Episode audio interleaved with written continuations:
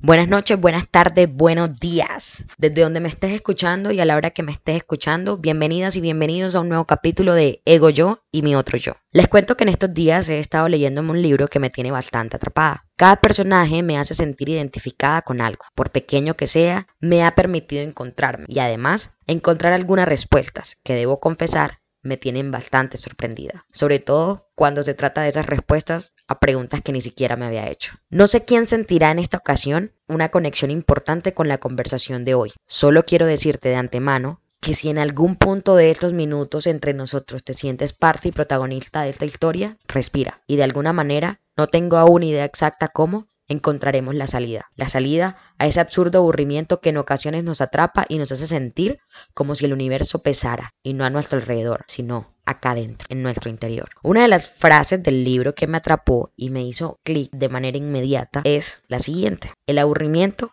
es peligroso.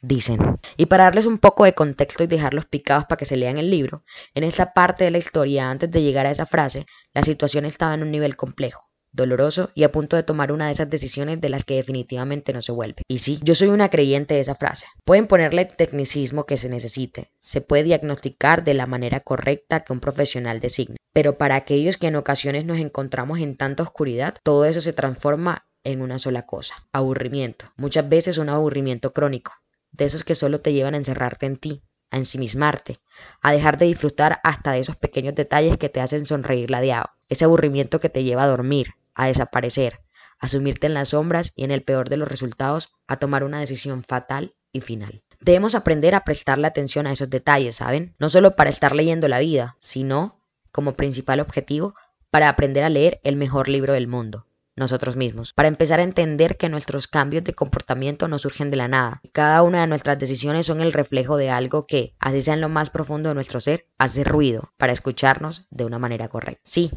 Entiendo que no es muy fácil que digamos. También entiendo que definitivamente hay momentos que no logramos explicar ciertos sentimientos. Y aclaro, no todo lo podemos llevar al extremo. Es verdad, en ocasiones simplemente estamos aburridos, agotados, exhaustos de estar buscando las maneras de sobrevivir en este mundo que nos pone una y otra vez mil pruebas para pasar. En el capítulo anterior hablamos un poco acerca de esto, hablamos acerca de qué historia nos estamos contando o qué historia le estamos contando a los demás. ¿Cuál es esa historia? ¿Qué tanto detalle hemos descubierto? Y a dónde nos ha llevado a aprender a contarla o aprender a escucharla. Y hago referencia nuevamente a este capítulo porque este es una continuación de esa pregunta. Es exponer de una manera precisa y lo más sencillo que se me ocurre cuál sería la consecuencia de que esa historia que te estás contando sea una historia que te esté aburriendo. Este capítulo es solo una vía para una pregunta que normalmente nos hacemos cuando nos encontramos encerrados, mirando para el techo y pensando en qué carajos nos está pasando para sentirnos como si no hiciéramos parte de, como si no encajáramos, como si no estuviésemos jugando el partido de nuestras vidas. Sí,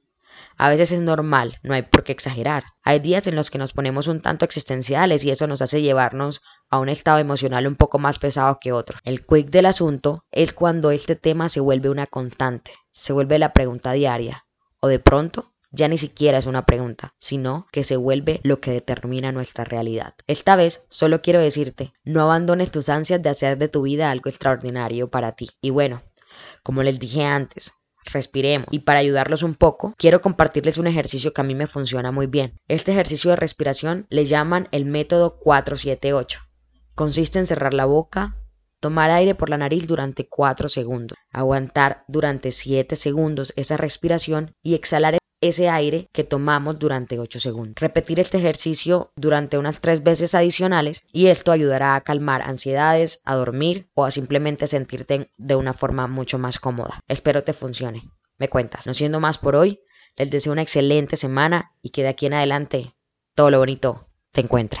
Hola, hola, bienvenidos a un nuevo capítulo de Ego Yo y mi otro yo. En el capítulo de hoy quiero